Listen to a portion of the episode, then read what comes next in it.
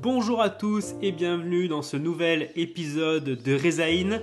Dans Rezaïn, nous partageons une grosse dose de motivation pour, après un doctorat, réussir votre transition entre le laboratoire académique et l'entreprise privée. Nous sommes trois docteurs en biologie, travaillant actuellement en entreprise et fondateurs de l'association Résalience PhD. À travers Résalience et ce podcast Rezaïn, nous partageons notre expérience afin que vous puissiez trouver avec succès votre prochain poste. Rezaïn, c'est parti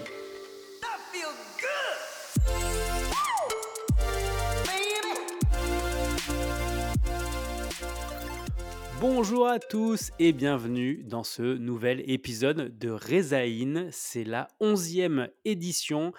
Et pour ce onzième épisode, je suis aujourd'hui avec Delphine. Salut Delphine Salut Alexis, bonjour à tous, bonjour à toutes. J'espère que tu vas bien, que tu as la forme. Mais oui, mais comme d'habitude, je mange du lion chaque matin, donc euh, au taquet. Et bah, a priori, le lion euh, dure dans l'organisme, puisque là, c'est le premier épisode qu'on enregistre en soirée, pour être tout à fait transparent avec, avec vous. Euh, voilà, normalement, on enregistre un peu plus tôt dans la journée, donc là, là c'est le soir. On, va essayer quand même de garder le même niveau, euh, le même niveau d'énergie. Mais bien sûr, j'ai failli dire bonsoir d'ailleurs, mais bon, bref. Alors aujourd'hui, l'épisode du jour, docteur versus ingénieur, la battle, qui sera le meilleur. Non, au-delà de ça, en fait, ce, qu'on souhaite aujourd'hui, le sujet qu'on souhaite aborder, c'est qu'effectivement, il y a quand même pas mal de, postes qui ne mentionnent pas forcément le, mot, ou en tout cas le diplôme de, doctorat, de PhD, mais qui peut mentionner ingénieur ou à partir de, Bac plus 5. Et voilà, c'est surtout sur ça qu'on souhaite, qu'on souhaite commenter et, qu'on vous donne un peu notre, notre vision sur, sur ce sujet-là avant de commencer, on souhaitait revenir sur un post qu'a fait Delphine il y a quelques, quelques semaines de ça sur, sur LinkedIn. bah écoute, je, peux te laisser peut-être redécrire quel, était, quel était ce post et surtout quel était, qu'est-ce que tu dénonçais à travers ça? Ça marche. Oui, donc c'était un post il y a quelques semaines, effectivement, qui s'intitule Le coup de gueule du jour. Alors, en fait, c'est pas. à l'origine, c'était pas moi directement qui avait vu cette, cette superbe offre d'emploi. C'était un, mentoré de notre programme de mentorat, ou un mentor, si je me trompe, mais je crois un mentoré, bref. Je crois que c'était un «Oh mentoré, tout à fait, qui, nous a, qui nous a partagé ça sur bah, le groupe Telegram qu'on a avec, avec tous les mentorés. Ouais. Exactement. Et donc, il disait, oh là, regardez l'intitulé de, cette offre, euh, c'est scandaleux. Et donc, euh, euh, c'était une offre sur LinkedIn Jobs qui, s'intitule, tenez-vous bien, étudiant en post-doctorat. Et, et, donc nous, on n'aime pas ça pour, pour mille et une raisons. déjà, le terme étudiant, quand on est en cours de doctorat, alors c'est pas que c'est faux, on est inscrit à l'université, à la fin on a un diplôme, il y a un côté études, mais, euh, mais on veut vraiment mettre en valeur euh, ben, le chargé de projet RD, la personne qui, euh, qui gère et, effectue son projet. Donc l'aspect étudiant, on le trouve un petit peu... rabaissant, je ne sais pas si c'est le bon terme, mais dévalorisant par rapport à ce que dévalorisant, fait complètement, Et, et, donc de voir de nouveau ce terme que, qui nous laisse un petit peu un, un avis mitigé pour un post pour un postdoc, enfin pour un docteur, il est docteur, il a et c'est déjà le, summum de des diplômes dans le monde entier et on vient encore lui coller ce, terme d'étudiant. Bon, ça ça ça l'a saoulé, ça nous a saoulé, ça nous a tous saoulé. et, euh, et donc j'avais envie de râler ce jour-là parce que ça m'arrive et donc j'en ai fait un post sur LinkedIn, tout ça pour ça. Et donc euh, voilà, c'est le coup de gueule du jour et j'ai mis non non non avec des smileys pas contents. Euh, en disant que euh, bah voilà tout ce que je viens de vous expliquer ça, ça dévalorise il y a déjà euh, il y a déjà parfois tellement de, de, soucis. Alors, ça peut venir des docteurs eux-mêmes, des recruteurs eux-mêmes. Bon, les, les torts sont, sont partagés, j'ai envie de dire. Et donc là, j'ai vraiment voulu enfoncer le clou sur, ce sujet-là avec une capture d'écran. Et, c'est, bon voilà pour la petite histoire, un des postes qui a le mieux marché de tout ce que je vous raconte depuis un peu plus de deux ans. voilà, de plusieurs centaines de, réactions, plusieurs dizaines de commentaires, beaucoup de repartages et, et plusieurs dizaines de milliers d'impressions. Donc c'est l'apparition sur vos écrans du poste. Donc voilà, les gens avaient beaucoup de choses à dire.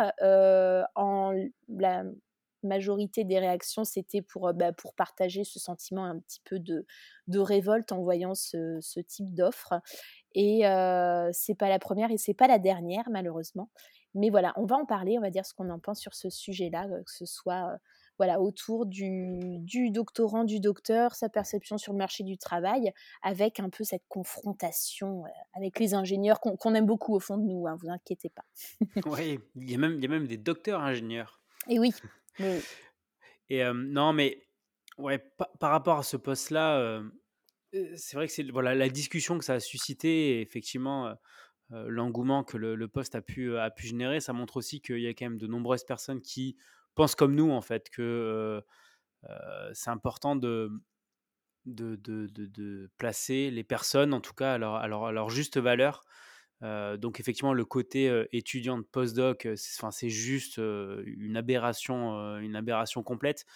Ce, qui était le plus en fait, le, plus le, oui, le plus choquant, parce qu'en fait c'est choquant, c'est que c'était un laboratoire académique en fait, hein, qui forme eux-mêmes des, doctorants qui derrière mettent étudiants de, de postdoc. voilà, c'est assez révoltant de, voir en 2023 encore ce, genre de poste. Les étudiants de l'étudiant de doctorat, alors n'en parlons même pas. moi, je pense que par rapport à ça, c'est important que vous ne, vous sentez pas dévalorisé. et surtout, quand vous êtes en doctorat, considérez-vous non pas comme un étudiant, mais réellement comme un professionnel de la recherche. Alors certes, oui, toujours en formation, parce que vous êtes encadré par un directeur de recherche, parce qu'à la fin, parce que vous êtes inscrit à l'université, parce qu'à la fin, il y, aura un diplôme. Mais finalement, votre quotidien aujourd'hui en thèse, il est quand même beaucoup plus proche du quotidien du chercheur que du quotidien de l'étudiant qui va en cours, en amphi, en TD, ou d'ailleurs qui n'y va pas, qui, ne va pas à tous les cours. Aujourd'hui, vous êtes aussi salarié d'un laboratoire, hein, et voilà, du, lundi au vendredi, vous allez bosser, vous y passez des, des, heures et des heures, vous y allez certainement le week-end. Donc voilà, vraiment considérez-vous comme un professionnel de la recherche. Alors effectivement avec un diplôme à la fin, mais voilà, c'est important. Et si vous nous écoutez, juste allez sur votre LinkedIn et vérifiez bien que dans, la, dans votre description, vous n'avez pas mis étudiant de doctorat. On en voit encore énormément de, doctorants qui se qualifient comme ça. S'il vous plaît, voilà, mettez ce que vous voulez, mais ne mettez plus étudiant de, doctorat. Euh, parce que quelque part, et surtout en plus, le sujet de résilience, c'est aussi l'emploi. Euh, aujourd'hui, quand un recruteur tombe sur votre page et, voit que vous-même, vous vous considérez comme étudiant et non pas comme professionnel, bah, quelque part, vous ne servez pas votre cause. Euh, donc, enlevez-moi tous ces étudiants de, de, de, doctorat. Euh, ça pourra que que, que, que, vous servir et également servir voilà, la, la cause. Je pense mmh. que c'est important qu'aujourd'hui le, doctorat soit reconnu à, à, sa juste, de, à sa juste valeur. Et c'est un, un, un, travail d'équipe. Voilà, on doit tous se sentir concernés. Ouais, carrément. C'est, c'est bien que tu fasses cet ajout-là. Je je repense à aux milliers de personnes de mon réseau LinkedIn. Il y a il y a beaucoup de alors en en anglais, j'ai l'impression que ça choque moins, il y a choque moins, pardon. Il y a beaucoup de PhD students, Oui, mais tu as tu as raison. mais Remplacez-les par PhD candidate. Oui, oui, oui, pourquoi pas, carrément. Non, mais tu as raison et c'est c'est vrai qu'il y a beaucoup effectivement de PhD students finalement, c'est étudiants de de doctorat. Donc, euh, bah, faut enlever tout ça, quoi. Mmh. On m'avait fait la remarque. Non, mais c'est vrai que le vocabulaire, il, véhicule des idées qui peuvent être à notre avantage ou notre désavantage. Et je me souviens que j'avais fait un post sur le fait que thésard, j'aimais pas ça, étudiant en thèse, j'aimais pas ça, et que je privilégiais le terme doctorant. Et quelqu'un m'a dit, mais doctorant, à la base, c'est même pas un nom commun, c'est un participe présent de quelqu'un qui fait un doctorat, donc c'est même pas un super mot. Et enfin, je sais pas. Déjà, au niveau du vocabulaire, on a un problème et ça se répercute forcément après dans la perception de, de la personne, de ses compétences, etc. tout ce que tu disais juste avant, Alexis. Donc, donc voilà, moi ce que j'aime bien mettre, bah, que ce soit dans un CV, mais sur le profil LinkedIn, finalement c'est un peu, c'est un peu la même chose. chargé de projet R&D, pourquoi pas tirer thèse, tirer doctorat ou ce que vous voulez, pour pas faire croire que c'est autre chose. Et, et, voilà. Et j'ai encore un truc à dire. On part dans tous les sens, mais ça reste quand même non, non, je pense que c'est. Ouais, ouais, tout à fait, ouais. Euh, c'est, je me souviens, j'avais eu cette discussion pendant que j'étais en thèse avec quelqu'un d'autre où, je disais, ben, moi j'ai envie de me considérer, donc voilà, moi j'avais un financement de CNRS, bref, je disais, moi je suis salarié du CNRS et je suis étudiant dans un second temps. Et la personne m'avait répondu, mais moi je suis pas d'accord, j'estime que j'apprends. mais moi je compte bien apprendre jusqu'au dernier jour de ma vie si je peux. Et dans mon équipe, il y avait des ingénieurs par exemple qui étaient en poste depuis peut-être 20 ans ben, elles apprennent aussi, elles étaient aussi encadrées d'une certaine façon par la chef d'équipe. Et, le fait d'apprendre, enfin, j'ose espérer que ça ne s'arrête pas au dernier jour du doctorat. Et c'est pas parce qu'on est en poste qu'on n'apprend plus et donc qu'on mérite de ne plus être appelé étudiant. On, apprend tout le temps et puis les études, c'est un moyen parmi tant d'autres. Donc voilà, je voulais juste ajouter ce côté, mais c'est pas parce qu'on est supervisé, encadré, qu'on est forcément étudiant et moins compétent. Et je suis, je, suis entièrement d'accord avec toi. Et si, on fait la comparaison avec d'autres formations, par exemple, je sais pas, tu prends le métier de boulanger, euh, je sais pas, c'est CAP, un BEP, enfin peu importe. En tout cas, la personne qui finit sa formation, et je pense qu'à son diplôme, se définira comme boulanger, avec un bac plus, je sais pas, un bac plus 2 peut-être. Alors que pour beaucoup de, de docteurs, avec un bac plus 8, ils vont pas se considérer comme chercheurs, euh, alors qu'ils ont, qu'ils ont, un bac plus 8. Quoi. Donc euh, voilà, finalement, quand on, quand, on, quand on fait le parallèle par rapport à d'autres, à d'autres formations, euh, je pense qu'après un bac plus 8, vous êtes tout à fait légitime à, avoir le, le, statut, le rôle, le métier, je ne sais pas comment vous souhaitez définir ça, le titre de, mmh. de, de, chercheur. voilà, vous avez fait un doctorat, un doctorat, ça forme à, alors, je vais dire sa forme à être chercheur, oui, mais pas que. Et c'est justement tout l'intérêt de Résilience. Mais euh, voilà, donc euh, définissez-vous comme professionnel de la recherche, mais même quand vous êtes euh, en, doctorat et, surtout, voilà, ne, vous rabaissez pas avec voilà, des formules comme étudiant de doctorat qui, je pense, ne vous placent pas sur votre meilleur jour. Mmh, mmh, mmh. C'est rigolo que tu parles de ça parce que, avant d'enregistrer ce podcast tout à l'heure, pardon, je regardais une interview, donc d'une étudiante, excusez-moi, en master 2 et en neurosciences et donc elle se présente, elle dit: «Je suis neuroscientifique» et elle a tellement raison et sur le coup, ça peut paraître un peu: «Oh bah, dis donc, elle a elle a de l'assurance, elle a elle a pas encore son master, elle est déjà neuroscientifique». Bah, oui, en fait c'est ce qu'elle fait, c'est sa passion, c'est ce qu'elle mange plusieurs dizaines d'heures par, par semaine. Donc je pense qu'il faut vraiment, après peut-être qu'on, enfin là c'est le moment où je, je, switch dans ce que je voulais réellement raconter aujourd'hui, ce côté confiance que, que les doctorants et docteurs doivent absolument travailler par tous les moyens. je ne sais pas si tu voulais rebondir là-dessus, Alexis, avant que j'enquille sur mon histoire de manque de confiance.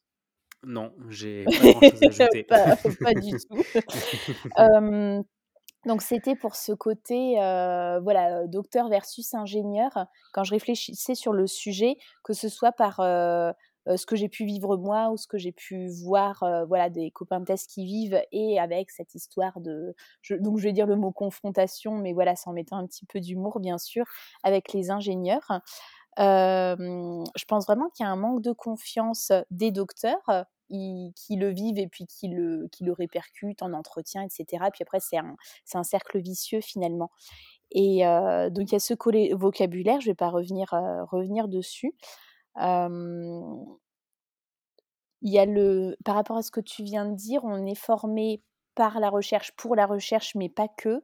Et j'ai peur, moi j'ai peur là-dedans, que on soit tellement spécialisé sur notre sujet, on est dans la recherche, c'est déjà quelque chose d'assez restreint par rapport à la population totale d'un pays, si on veut, tout le monde ne fait pas de la recherche.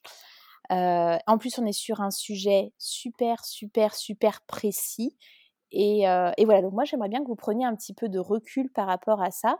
Euh, pour gagner cette confiance qui potentiellement nous manque et de se dire ok on est dans la recherche on bosse sur un sujet très très très pointu mais c'est pas pour ça que vous savez pas faire plein de choses dans plein de domaines. Et donc c'est pour ça que j'y pensais c'est que ça recoupe Alexis ce que tu disais juste avant sur ben, sur le fait qu'en fait on sait faire plein d'autres choses. Alors si jamais fallait en reparler mais je crois qu'on a fait un podcast dédié à ça sur les compétences des docteurs, non? On a eu cette conversation. Oui, oui, oui. Je sais plus, je sais plus comment il s'appelait. Exact. Mais voilà, sur, sur l'adaptation, le travail en équipe, sur le fait de switcher de, de plein de différentes tâches, de, de gérer voilà, un nombre de tâches importants, mais aussi de nature très, très différente. ce genre de choses. Donc il y a ce Il me semble que c'était l'épisode Pourquoi votre profil n'attire pas les recruteurs? Ah, voilà. Semble que c'était celui-là, ouais. Ouais, ouais, ouais, qui, qui complète bien d'ailleurs ce qu'on a à vous raconter aujourd'hui. Ouais, et finalement, ça fait plutôt, plutôt bien le lien par rapport avec le sujet du jour, hein, qui est docteur versus ingénieur. Et donc, tu parlais peut-être d'un peu de, manque de confiance en soi, ou en tout cas de la façon de, de, se, de se valoriser, également de mettre en avant les compétences qu'on retire du, doctorat. Souvent, quand on est en thèse, quand on est, le, quand on est notre quotidien, c'est les manips. Hein, on pense que notre expertise, c'est la culture cell, c'est le Western Blot, c'est la QPCR.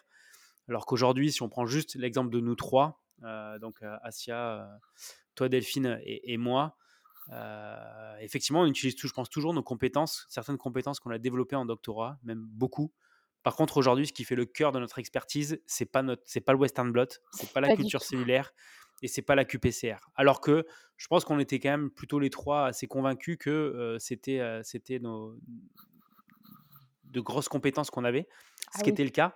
Mais sorti du mmh. monde de la R&D, en fait, ça va faire un Western Blot, ça sera plus à grand chose par contre, voilà, tout ce qu'on va faire autour pour arriver à, mettre en place un Western Blot et à l'analyser, ça oui, effectivement, c'est les compétences qu'on va pouvoir en tirer.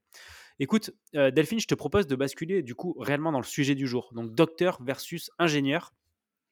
Et finalement, la question qu'on souhaite aborder aujourd'hui, c'est alors à la fois quand on regarde des offres et que des fois il n'y a pas enfin, beaucoup d'offres ne mentionnent pas forcément qui recherchent des, docteurs ou des PhD, mais mentionnent un niveau d'études, ingénieur, bac plus 5, master. des fois, c'est écrit ou plus.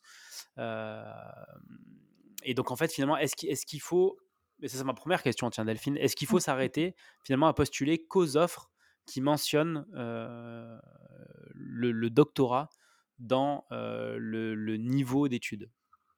Alors Alexis, la réponse est non. Donc j'ai une autre question, Delphine. non, si tu, si tu peux développer un peu. Euh, euh, alors, il y, a beaucoup de choses à dire. La, première qui me vient à l'esprit, euh, bah, c'est mon exemple, pas pour me mettre en avant pour le plaisir, mais c'est parce que bah, du coup, c'est le cas que je connais le mieux. Tiens, il faudrait que je vérifie, mais l'annonce à laquelle j'ai répondu pour le poste que j'occupe actuellement, donc le consulting en financement, je ne suis pas sûre qu'il faisait ouvertement référence au doctorat, j'ai un doute. En tout cas, mon métier est accessible au, bac plus 5. Et, c'est très bien, et c'est tout à fait vrai d'ailleurs. Et, moi, je trouve, ça, je trouve ça intéressant parce qu'on pourrait se dire, à tort, je pense. Ah bah si ce métier est accessible au bac plus 5, alors il y a plein de choses qui peuvent se mélanger. Ça peut dire cette fameuse phrase j'ai fait un doctorat pour rien. Bon bref, ce que je ne pense pas du tout. Ou ça peut peut-être implicitement vous donner l'idée que peut-être ce métier il est peut-être pas assez intéressant pour moi. Pour moi, il est peut-être pas assez compliqué. il est peut-être pas d'assez haut niveau je suis, je suis pas sûre qu'il faille voir les choses comme ça, parce que même si on est là pour remettre le, doctorat très en avant, je suis quand même convaincue qu'il y a des compétences qu'on a développées bien avant, que ce soit au niveau bac plus 5 ou même avant, et, puis même dans sa vie personnelle, de, s'organiser, de s'impliquer, de faire les choses avec sérieux, avec attention et qualité, etc. Il n'y a pas que dans notre vie professionnelle qu'on développe des compétences, ça c'est évident ensuite, par rapport à ta question, ça peut, tiens, par rapport au côté compétition, quand on candidate, on, ben, on le sait, on n'est pas, pas le seul à candidater, on est peut-être avec plusieurs dizaines, plus d'une centaine ou je ne sais pas combien d'autres personnes qui vont postuler au même, au même poste. Le, le, doctorat, ça peut être, ça peut être l'occasion de montrer qu'on a quelque chose en plus, alors sans faire peur aux recruteurs, sans aller dans un peut-être un excès de confiance ou, ou une fierté qui serait mal placée, j'en sais rien. Mais, vraiment le présenter comme un atout et de dire regardez, j'ai déjà trois ou quatre ans d'expérience. alors peut-être pas exactement dans le domaine de ce qu'on vise, c'est ce qu'on disait, on ne va pas forcément postuler que dans la recherche, mais aller mettre en lumière toutes les compétences qu'on aura renforcées bah, dans, le vrai, sur le terrain, dans une vraie expérience professionnelle qui est exigeante, voilà, que ce soit en termes d'investissement, de, peut-être de volume horaire, peut-être de gestion de stress, de, de, tâches à accomplir, de, je sais pas moi, de projets interdisciplinaires ou inter-équipes à gérer. Donc ça, ça peut être l'occasion de se démarquer. Et, et voilà, à mon sens, il ne faut pas rester sur un sentiment d'avoir l'impression de, de, se brimer à se dire Ah, je, postule un truc Bac plus 5, c'est, c'est pas bien. Il y a sûrement d'autres choses à dire, mais du coup, je suis curieuse, Alexis, de, de savoir ce qui, toi, te vient à l'esprit sur ce sujet-là. Alors moi, ce qui me vient à l'esprit, c'est qu'en fait, je pense qu'il faut surtout considérer votre doctorat comme une expérience professionnelle avant de le considérer comme une formation diplômante. et, donc, et, donc, et donc comme étudiant, en fait. Aujourd'hui, je prends une grosse différence que vous avez par rapport aux ingénieurs, c'est justement ces trois ans d'expérience. Vous avez travaillé pendant trois ans et, donc voilà, vous avez déjà découvert, alors pas le monde de l'entreprise, mais en tout cas le monde du travail en ayant des mmh. responsabilités, des objectifs, des, contrats, des comptes à rendre, une hiérarchie, travailler avec des collègues, travailler en équipe, développer de nouveaux projets, aller chercher des compétences que vous n'avez pas. Voilà, tout ça, vous l'avez fait pendant trois ans. Et ça, je pense, c'est une énorme différence versus, euh, versus les, ingénieurs. A contrario, je pense que la plus grande force des ingénieurs versus les docteurs, c'est la façon de se vendre. C'est-à-dire qu'aujourd'hui, à compétences allez, égales, voire supérieures pour le docteur, ça peut être souvent l'ingénieur qui va être sélectionné parce qu'en fait, il se sera beaucoup mieux vendu lors des entretiens. Et ça, je pense que c'est la grosse faiblesse aujourd'hui à la sortie du doctorat. C'est la façon de se vendre, de mettre en avant ses, compétences et finalement d'articuler euh, aussi son, CV en fonction de ce, enfin son CV d'ailleurs ou son discours lors des entretiens, de finalement orienter son discours en fonction de ce que la personne en face souhaite entendre. Euh, je, me rappelle, j'avais discuté euh, alors à l'époque, j'étais en thèse avec, donc c'était avec une personne qui était donc était qui était docteur, qui faisait du recrutement, et, euh, je lui posais justement cette question euh, docteur versus ingénieur, et elle me disait en fait assez régulièrement des fois quand quand quand on quand on demande aux docteurs de décrire leur thèse, en fait ils vont parce parce qu'on est passionné aussi, mais ils vont aller beaucoup trop dans le détail. Et finalement noyer complètement la personne qu'ils ont en face, qui est des fois pas scientifique parce que c'est des, parce que c'est des ressources humaines. Et en fait, passer complètement à côté de l'entretien parce que le discours que tient le, le docteur n'est pas adapté à ce que souhaite entendre le recruteur en face. Versus un ingénieur qui sera beaucoup plus, des fois, droit au but, beaucoup plus clair dans ses propos, ou en tout cas clair par rapport à la problématique qu'a la personne en face de lui.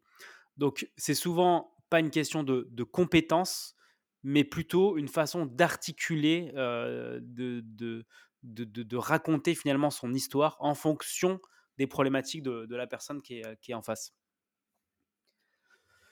Donc, ouais, pardon, ouais, non, ce que j'allais dire, voilà, je pense que ça c'est quelque chose à travailler. Hein, c'est ce qu'on appelle un peu le, le storytelling. Hein. C'est la façon de, bah, de, vous présenter, de vous mettre en avant, euh, de rendre aussi votre discours euh, unique mais pas vous noyer, euh, pas noyer en tout cas la personne que vous avez en face dans, quelque chose qu'elle n'a pas envie ou besoin d'entendre. Et finalement, euh, bah, vous vous desservir. Euh, surtout en plus, si, vous postulez, admettons, sur des postes qui ne sont pas liés à la, à la RD, et que vous, en fait, vous allez décrire votre thèse et forcément, vous allez être hyper passionné par ce que vous allez, ce que vous allez raconter. Donc ça, ça va se sentir. Et du coup, en face, la personne, elle peut avoir le sentiment de se dire, bah, finalement, la personne que j'ai en face, la personne que je suis en train de recruter, elle, me semble encore beaucoup trop passionnée par le monde de la recherche et j'ai peur que sur des métiers hors R&D, eh ben, qu'elle me claque entre les doigts d'ici un mois, deux mois, parce qu'en fait, ce qu'elle aime, c'est de la recherche. Donc faites attention aussi à ça, ce côté des fois trop passionné par, par sa thèse, ça peut, ça peut aussi vous desservir. Mmh. Ton ton partage me faisait, heu, me rappelle une anecdote, heu, donc en tant que consultante en financement de la recherche. Donc en deux trois mots, mon quotidien, c'est que en gros, je vais interviewer, heu, les équipes techniques, des sociétés que j'accompagne pour voir si elles peuvent prétendre à des aides, financières. Donc il y a y a un enjeu et certains, c'est rigolo, certains comprennent que qui a un petit côté, heu, tu parlais de storytelling, un petit côté marketing. Ça ne devrait pas forcément intervenir parce que moi je viens voir qu'est-ce qui est la R&D de ce qui n'en est pas. Mais, heu, mais voilà, certains on sent qu'ils veulent, heu, enjoliver et cetera pour, pour montrer que ce qu'ils font ça a du poids, de de l'intérêt, une valeur ajoutée et cetera et que, bah, ils mériteraient bien d'avoir ces aides gouvernementales. Bref, pour, l'anecdote que je voulais vous raconter, en écho avec ce que tu viens de dire Alexis, j'avais un rendez-vous il y a, quelques semaines, peu importe, dans une société où j'ai interviewé d'abord, une, une docteure. Donc elle, heu, elle avait soutenu 2 mois plus tôt et elle commençait son nouveau poste. Et juste après un ingénieur et alors c'était, très, très parlant, presque caricatural. Cette docteure que j'ai questionnée, alors je lui demandais, voilà, son bah, son projet dans la société, les tenants, les aboutissants pour bien comprendre ce que c'était et puis, beh, poser mon «diagnostic» entre guillemets et dans ce contexte-là, je dois m'intéresser au profil des personnes et donc je lui, je lui demande, «Il me semble que vous avez un PhD», mais en fait, c'était juste pour valider son niveau d'études. Elle me dit: «Oui, dans telle, discipline». D'accord et là, il y a ses yeux qui se sont allumés, qui m'a dit, «Vous voulez que je vous décrive mes travaux de thèse?» et intérieurement, je me suis dit: «Mais mais pas du tout, en fait». J'avais l'impression qu'elle avait beaucoup plus envie de me parler de sa thèse. Alors après, elle venait d'en sortir, ça faisait trois quatre ans. Là, elle commençait un nouveau poste. Elle a peut-être plus de choses à me raconter sur sa thèse que sur, que sur ses travaux qu'elle venait tout juste de commencer. Mais mais en fait, j'étais pas du tout là pour ça. Et là, on se rend compte que parfois, on a envie de d'étaler son projet dans un contexte qui est pas du tout, heu heu, qui est pas du tout adapté. Le mien encore moins parce que je suis pas en train de d'évaluer, heu, hem, comme comme dans un entretien d'embauche. Moi, je vais pas l'embaucher, c'est juste pour voir, heu, est-ce qu'elle a les compétences dans les travaux qu'elle va me décrire et c'était fou et et je sentais chez elle un peu un côté, incertain ou voilà et après quand j'ai interviewé l'ingénieur, heu, c'était comme sur des roulettes, c'était marketé, c'était packagé, c'était bim baboum et là, je me suis dit: «Mince, c'est exactement l'incarnation de tout ce que je veux pas voir». Un docteur qui a l'air de marcher sur ses œufs et qui est un peu resté bloqué sur sa thèse dans l'académique, heu, versus l'ingénieur qui est, heu, qui a l'air d'être, comme un poisson dans l'eau finalement. Ouais, c'est, hem, effectivement, enfin ton, ton expérience là est super, c'est très parlant. Ouais, non, tout à fait, enfin, mais parce qu'en fait, c'est aussi la thèse et je pense qu'on fait tous une thèse parce qu'on est passionné, en fait, parce qu'on aime ça. On aime la recherche, moi, ça fait, heu, maintenant un petit moment que j'ai soutenu, mais ça reste quand même un super moment de ma vie et j'en garde, garde un excellent souvenir et c'est sûr que quand, je partage mon expérience de thèse, je le fais, avec plaisir et avec, voilà, beaucoup d'entrain et le sourire parce qu'en fait, on je pense qu'on a tous aimé ce qu'on a fait. On a été passionnés par notre, heu, par notre sujet de recherche. C'est effectivement, je pense que les laboratoires de recherche académique sont sont remplis de gens passionnés et Mmh et c'est aussi des fois cet enthousiasme qui est qui est qui est communiqué. Mais voilà, a attention attention à à avec qui, à la personne que vous avez en face et avec qui vous partagez, ce voilà votre, votre expérience. Mmh. Je pense Ouais, qu'il y a un autre point pertinent. ouais, il y a il y a un autre point, heu, hem, où des fois le le le docteur peut peut pécher, notamment parce qu'en fait, il a passé, beaucoup de temps dans dans la dans dans le monde académique, hein. Licence, master, heu, doctorat, en général, c'est c'est 8 ans et dont et donc 3 ans, heu, les 3 dernières années, dans le un laboratoire. C'est le vocabulaire de l'entreprise. Heu, ça, je pense que c'est important de l'avoir en tête. Hem, il faut que il faut que vous ayez lors des entretiens, alors pas tout, mais que vous adoptiez le même vocabulaire que la personne que vous avez en face de vous, c'est-à-dire le vocabulaire de l'entreprise. C'est important parce que du coup, ça montre au recruteur en face que, vous êtes déjà en fait, vous avez déjà fait le switch, vous avez déjà passé le cap de de de de plus être en fait dans un laboratoire académique et ça, ça va aussi permettre ça vous permet de rassurer la personne et l'interlocuteur que vous avez en face, lui montrer que vous êtes intéressé à ce monde-là et que vous en avez compris les codes et le vocabulaire et ça, je pense qu'un un ingénieur le fait, heu, certainement beaucoup mieux qu'un docteur, heu, parce qu'il a pas passé aussi autant de temps, dans dans le monde académique. Mais voilà, ça vraiment essayer de le travailler, le le vocabulaire, la façon dont vous présentez, dont vous présentez une compétence. Heu, je pense que le plus parlant, c'est souvent voilà, en thèse, on va parler de bibliographie, je fais de la bibliographie. Heu, l'équivalent dans l'entreprise, ça fait vous faites de la veille, heu, scientifique ou de la veille technologique, voyez? On parle exactement de la même chose, c'est juste le vocabulaire qui change et faire de la bibliographie, pour, des fois une entreprise, peut se dire: «Mais en fait, qu'est-ce qu'il il il est pas payé à lire des articles, quoi», voilà. Alors que alors que alors que faire de la veille scientifique, de la veille concurrentielle, de la veille technologique, là oui, effectivement, l'entreprise, ça va lui parler parce qu'elle voit de suite le bénéfice que qu'elle, qu'elle qu'elle peut en tirer. Donc vraiment ess essayer, voilà, d'adopter ce vocabulaire-là. Je pense qu'en allant, sur internet, vous allez trouver, certainement des pas mal de de de de de sources, qui qui peuvent vous faire vous perm vous permettre de voilà, d'avoir accès à ce vocabulaire-là. Je pense qu'il y a un autre support aujourd'hui qui peut être intéressant pour vous de de travailler, c'est tout ce qui va être, heu heu, notamment il y a beaucoup de podcasts de podcasts business, heu, sur sur des sujets qui qui seront pas forcément en lien, avec, votre thématique. Mais voilà, écouter des gens parler, qui sont dans le monde de l'entreprise, ça peut aussi vous permettre de de voilà, de de mieux comprendre les codes et le et le vocabulaire utilisé. Mmh. Je sais pas ce que tu en penses, heu, Alors, Delphine? Sur sur sur sur le vocabulaire quoi, le Ouais, ouais, ouais. Mais alors, heu, dans dans ma petite, heu, checklist des choses que je voulais aborder, heu, dans notre discussion, j'ai marqué, pas de vision business. Ça ça rejoint un peu, ce que tu dis. Alors il y a il y a des termes différents qui vont désigner la même chose qu'on va plus utiliser dans un contexte, versus, versus dans l'autre.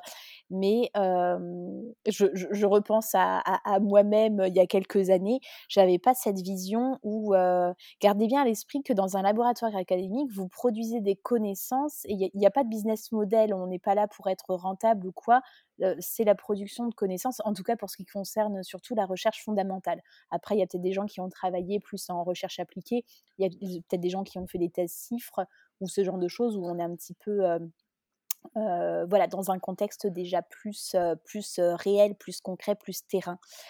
Mais la réalité des entreprises, je pense que c'est très très marqué dans un type de poste comme le tien, Alexis, en tant que commercial ou chargé d'affaires ou key account manager ou je ne sais plus quel intitulé. Moi, c'est peut-être un peu moins marqué, mais, c'est, quand même très présent. On, a, des produits à vendre, on a des clients, il y a un chiffre d'affaires, il y a un business model, on doit avoir une rentabilité. Et, tous ces termes-là, je pense qu'il faut être à l'aise avec. Ça va impacter ce qu'on va faire et comment on va le faire et pendant combien de temps on va se permettre de le faire pour notre client. Et ça, c'est vraiment des réalités euh, qui impactent notre quotidien. Euh, voilà, moi, je, je, je, dois suivre mes temps pour telle et telle mission, voir qu'est-ce qui est rentable de ce qui ne l'est pas. Euh, on n'a pas forcément tout ça en, euh, quand on fait, quand on fait une thèse en recherche fondamentale, on, on, va recommencer la manip encore et encore et encore en changeant un peu le protocole, en changeant peut-être le, je sais pas moi, différentes molécules, j'en sais rien. un autre un autre matériel bref vous voyez vous voyez de quoi je parle mais après, l'objectif, ça va être d'avoir des résultats euh, reproductibles et interprétables. Et voilà, quel que soit votre résultat, même s'il est négatif, malheureusement. mais, euh, mais voilà, tout ça, il faut, bah, faut se dire que c'est complètement différent en entreprise. Et c'est vrai que, euh, mini anecdote de trois secondes, j'ai une copine ingénieure qui a en, encadré une nouvelle arrivée dans sa, dans sa société qui sortait d'une thèse. Et la personne, alors après, elle s'est adaptée il y a eu un, il y a eu un temps d'adaptation, mais au tout début, euh, la personne, elle était là pour satisfaire sa curiosité personnelle. Alors c'est très bien d'être là pour satisfaire sa curiosité personnelle, mais, euh, mais voilà, il n'y a pas que ça, il y a le service rendu, c'est euh, c'est la vente, c'est la vie de l'entreprise et, et, tout plein de choses qu'on ne connaît pas forcément avant. Ouais, je, je voudrais juste revenir là, effectivement sur ce que tu viens de dire. Je pense qu'effectivement, c'est essentiel de toujours le garder en tête qu'une entreprise, in fine, son but, c'est vendre un produit ou un service à un client. Et ça, c'est vraiment clé de l'avoir en tête. C'est-à-dire une entreprise qui vend pas, qui ne, ne fait pas de chiffre d'affaires et qui fait pas de bénéfices, euh, qui est pas rentable en fait, c'est une entreprise qui ferme et qui licencie. Donc, et, ça, je pense, c'est vraiment un, point clé à avoir en tête aujourd'hui. Et quel que soit, et c'est exactement ce que je disais Delphine, quel que soit le poste que vous allez avoir dans l'entreprise, il faut que vous ayez, faut que vous ayez ça en tête. Sur la partie R&D, c'est aussi vrai. C'est-à-dire que peut-être qu'on va vous donner des pistes à explorer en R&D. Vous aurez trois semaines pour apporter du résultat. Si au bout de trois semaines, il n'y a pas de résultat ou les résultats ne sont pas satisfaisants, on peut vous dire le projet, c'est terminé. On arrête tout, on fait autre chose. Euh, on le voit bien dans des, dans des, dans, des boîtes. Moi, c'est, euh, ça peut être certains de, mes clients ou, des gens qui se retrouvent sur, euh, à changer de projet de recherche et, sur des thématiques qui sont des fois pas forcément proches et qui se mettent à, à, devoir shifter du jour au lendemain parce qu'en fait, la stratégie de l'entreprise a changé. Et même sur des postes de, de, RD, et ben ils, sont, ils sont aussi soumis à ça. Que si derrière, en fait, ça apporte la, la, le, ouais, la, partie RD n'avance pas assez vite, ou en tout cas les résultats sont pas satisfaisants par rapport aux objectifs de l'entreprise, ben, c'est des projets qui peuvent, qui, peuvent, qui peuvent pivoter, qui peuvent changer, qui peuvent s'arrêter comme ça, et des fois du jour au lendemain. Donc ça, il faut, il faut, il faut, il faut le garder en tête. Et lors de, bah, de, vos entretiens, il, faut que, il faut que vous arriviez à faire aussi passer ce message-là, que vous avez bien compris que, in fine, le but de l'entreprise, c'est de faire du chiffre d'affaires et, d'être rentable quoi, pour pouvoir vivre et survivre. Aujourd'hui, l'entreprise qui n'est pas rentable, hein, à terme, c'est une entreprise qui ferme. Voilà. Ouais. Et, les, et du coup, pour les personnes qui sortent d'un cursus ingénieur, je pense qu'elles ont cette réalité-là beaucoup plus clairement à leur esprit et où ça doit se ressentir en entretien, où bah, elles savent mieux où, elles, mettent les pieds. Alors après, c'est normal, on ne peut pas sortir d'un parcours complètement académique et, et, tout savoir comme si on avait vécu dans une société. C'est pas ça qu'on vous demande, mais c'est juste voilà, se renseigner. Tu parlais de podcast, Alexis, tout à l'heure, ou ne serait-ce que bah, discuter avec des gens, mais c'est quoi ton quotidien, c'est quoi tes contraintes, c'est quoi tes objectifs, c'est quoi ta, ta réalité en travaillant dans une start-up alors qu'il fasse de la R&D ou n'importe quoi d'autre, et, et d'être un peu familier avec ce vocabulaire, comme, comme tu disais, Alexis, tout à l'heure.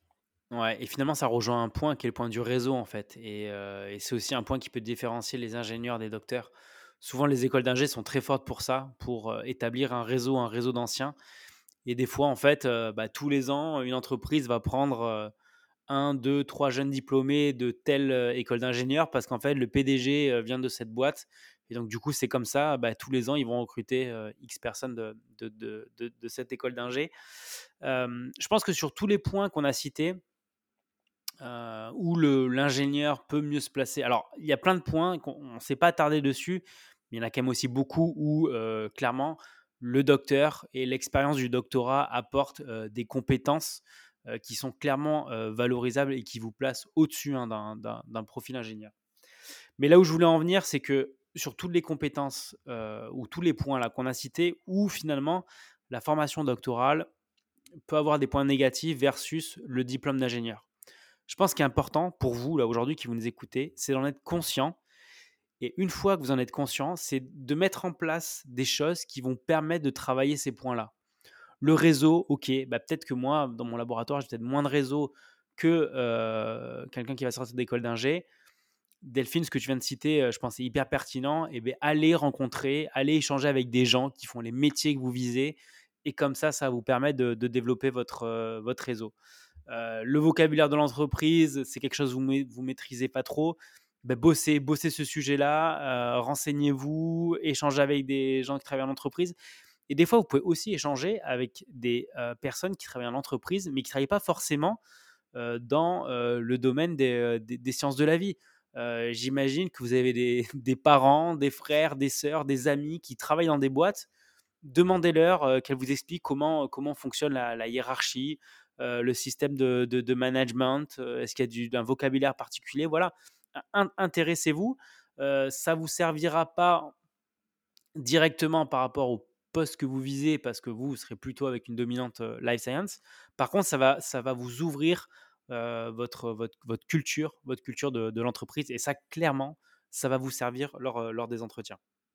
Mmh. Ça va vous servir face à un, face à un, ingénieur, bien évidemment, mais également sur certains postes, si vous êtes en concurrence avec d'autres docteurs, bah, si vous, en fait, vous arrivez à vous démarquer parce que vous avez déjà cette culture de l'entreprise, et ben derrière, bah, potentiellement, ça vous permet de, de passer les, les, les, différents niveaux et peut-être, in fine, d'avoir le poste.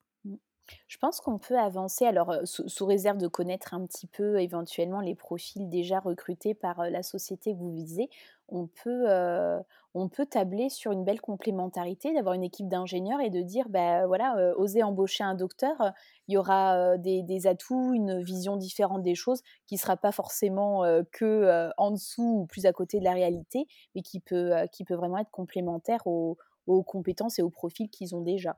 J'étais en train de me dire ça.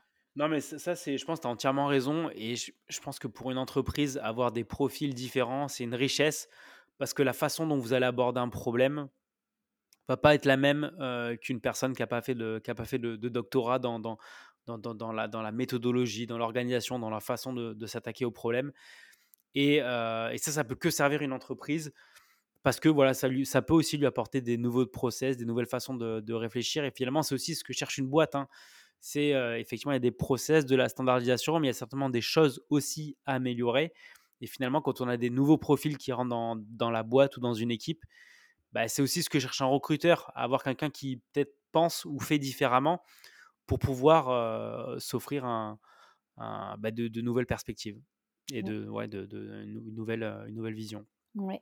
D'ailleurs, pour, mentionner un dernier petit truc, assez concret, dans ma réalité du travail, on est, dans mon équipe, on a à peu près moitié ingénieur, moitié docteur et c'est vraiment super chouette quand on rencontre certains cas clients, certaines discussions ou quoi, de faire appel à dire: «Beh, tiens, toi, tu es, toi, une école d'ingénieur, là, j'ai le cas de quelqu'un qui fait ci, qui fait ça», enfin voilà. Ou, ou les ingénieurs qui nous posent des questions par rapport aux thèses parce que forcément ils connaissent moins et pour en revenir à ce que tu disais, Alexis, tout à l'heure, bah voilà, chacun, chacun peut avoir ses forces et on peut bah, essayer d'appuyer voilà, sur, sur certaines forces si on, est, si on a un, doctorat. pour la petite anecdote, dans la société où je, travaille, je vous mentionnais tout à l'heure que c'est un métier accessible au bac plus 5 mais voilà, on est plus ou moins moitié bac plus 5, moitié docteur. Et la tendance générale qui s'observe, c'est que les docteurs évoluent plus vite, plus vite autonomes, plus vite à, à, prendre plus de clients. Alors après, c'est pas du tout une vérité pour tous. C'est des bac plus 5 qui évoluent bien plus vite que certains docteurs. Mais voilà, c'est une moyenne. Les évolutions les plus, les plus rapides et donc évolution de salaire qui va avec sont le plus souvent effectuées par les docteurs. Donc, donc voilà, par rapport à la toute première question, Alexis, c'était intéressant de dire bah, est-ce que, est que je me brime à postuler un bac plus 5 ou pas? Ça, peut être une réalité de se dire qu'il y a des évolutions peut-être plus rapides ou différentes qui peuvent s'opérer voilà, selon votre profil. Ouais, et je pense que c'est hyper important de considérer ça, hein. c'est-à-dire au-delà du, du poste, le premier en tout cas que vous allez avoir en sortie de, de, de thèse, c'est aussi essayer de visualiser l'évolution que vous allez pouvoir avoir. Et en général, la, différence, on l'a évoqué aussi dans un podcast, hein, se fait pas forcément en sortie de thèse, mais va se faire au bout de, de, 5 à 10 ans et de l'évolution que vous allez pouvoir avoir. Écoute Delphine, je pense qu'on a pas mal fait le tour de, de la question. J'espère que cet épisode vous, vous a plu on, a un, groupe Telegram dans lequel on publie de l'information, du, contenu sur bah, la thématique de, de Résalience. Si vous souhaitez nous rejoindre sur Telegram, vous avez un lien en bas de, en bas de l'épisode. voilà, rejoignez-nous. Ça permet aussi d'échanger directement avec vous. ça, c'est le premier point. Le deuxième, pensez à vous abonner à la chaîne YouTube. On a encore beaucoup de personnes, et de plus en plus d'ailleurs, beaucoup de personnes qui nous écoutent et qui ne sont pas abonnés à la chaîne YouTube. Donc voilà, abonnez-vous, c'est important, c'est important pour nous. ça permet de, bah, de, nous donner de la, de la visibilité. voilà, tout à l'heure, juste avant, en off, on parlait avec Delphine des, des écoutes. et c'est vrai que là, depuis, depuis le début de l'année, on a, on a une courbe d'audience qui, qui, est en train de partir en, en mode exponentiel. Donc ça fait, ça fait vraiment plaisir de voir ces, ces résultats-là. Euh, de voir que vous nous suivez de, de, plus en plus, d'également de pouvoir échanger avec vous via ce groupe euh, Telegram, on a également là tous les, tous les mentorés avec lesquels on, échange assez, assez régulièrement. Donc voilà, c'est juste, c'est juste incroyable de ce qui est en train de se, passer là en début 2023 pour, pour, pour Resilience. Et je pense que c'est que, c'est, que le début. Delphine, est-ce que tu veux que je te laisse le, le mot de la fin? Est-ce que tu veux conclure cet épisode? Mon Dieu, ah, j'ai rien préparé pour le mot de la fin. Bon, sinon, je, euh, euh, je vais dans, dans, ton sens, mais parce que c'est vrai, euh, je, je, trouve qu'on a fait le tour de la question. J'avais pas, pas grand-chose à, rajouter. le mot de la fin, non, mais je pense que l'histoire de ne de, pas, de pas se brimer, pas forcément tout le temps se comparer non plus. Je pense que se comparer, c'est bien pour prendre euh, prendre la, réalité des choses et ne pas se voiler la face. Maintenant, euh, maintenant voilà, ayez euh, confiance en vous. si vous êtes atteint de ce syndrome de l'imposteur auquel j'ai pensé en, préparant cet épisode, essayez de travailler là-dessus. C'est encore tout, un débat. Mais, mais, voilà, prenez confiance, prenez vos responsabilités. tout ne peut pas être tout fait pour vous, servi sur un plateau. Vous avez aussi votre propre rôle à jouer, euh, ces petits mots qu'on n'aime pas sur LinkedIn, le, la façon de vous présenter, mmh euh, l'impact que vous voulez avoir. adoptez vraiment une posture de, euh, je sais pas, de quelqu'un qui, qui, déchire, quoi. vous vous l'êtes, vous le déchirez, vous avez de la valeur. Donc voilà, c'est peut-être facile à dire et, plus difficile à mettre en pratique. Mais, mais voilà, si vous pouvez en prendre conscience, euh, par rapport à tout ce qu'on peut vous raconter euh, dans les podcasts, euh, les, conseils, les prises de conscience qu'on peut beaucoup aborder en, interview aussi. Il y en a parfois qui ont des espèces de petits, de petits déclics. Donc, donc voilà, donc pour recouper avec ce que Alexis disait avant, tous nos contenus, c'est pas, pas que de l'information factuelle, c'est aussi c'est aussi travailler, votre perception de vous-même et ça va se répercuter dans votre action et dans la construction de votre projet. Donc, euh, donc on est avec vous, on est derrière vous et puis soyez avec nous avec euh, le groupe Telegram et, euh, et, vous abonner. On est, voilà, tiens, ben, ben, ben, voilà le mot de la fin. Le, chaque, chaque individu dans le sens du collectif, un truc du genre, on est, on est une équipe. Voilà. Tout à fait. Je m'enflamme. Eh ben, écoute, merci, euh, merci beaucoup Delphine. Merci euh, beaucoup à vous tous de nous avoir écoutés jusqu'à la fin. Là, il y a un truc qui me vient en tête. Euh, ça sera la conclusion de la conclusion de la conclusion. Dans, juste par rapport à la comparaison docteur-ingénieur, dans le Visiodoc 2, ah qui doit être sur notre chaîne YouTube à 3-4 positions avant cet épisode-là. Mmh c'était Olivier Simon euh, qui travaille dans l'industrie pharmaceutique et qui fait, euh, qui, peut, enfin, qui est amené à recruter. Et justement, il parlait euh, notamment au niveau des CV, CV de docteur versus CV d'ingénieur. si vous ne l'avez pas fait, allez le réécouter parce qu'il y a quand même pas mal d'infos assez intéressantes à, à, prendre et qui sont directement applicables. Voilà. Mmh. Encore merci de nous avoir écoutés jusqu'au bout. Si vous êtes encore avec nous au bout de 48 minutes, on vous en remercie vraiment du, fond du cœur. Et ben, on vous dit à très bientôt pour un nouvel épisode de Rezaïn. Ciao Ciao et merci. Bye bye. Salut Delphine. Ciao.